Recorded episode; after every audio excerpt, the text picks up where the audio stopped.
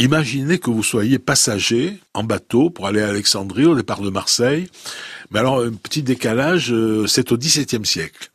Eh bien, ça va être très dur hein, pour vous la, la traverser. D'abord, le billet est hors de prix. C'est un an de salaire d'artisan.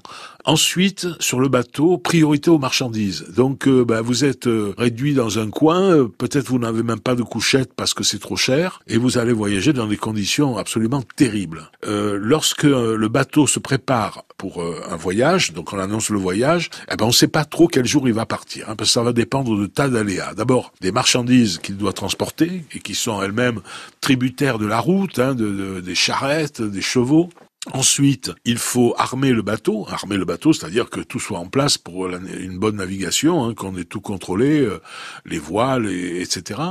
Et puis constituer un équipage. Alors là, là, là, c'est l'enfer parce qu'à Marseille, évidemment, euh, c'est la, la, marine, la marine royale, la royale qui, qui recrute tous les meilleurs.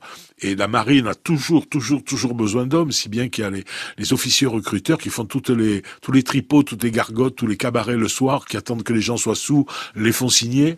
Et pour les bateaux civils, hein, de, donc de passagers, ben c'est l'enfer pour, pour pouvoir constituer un équipage. Alors très souvent, ce sont des Génois. Ensuite, un tiers d'invalides de la marine, c'est des gens qui sont handicapés. Hein.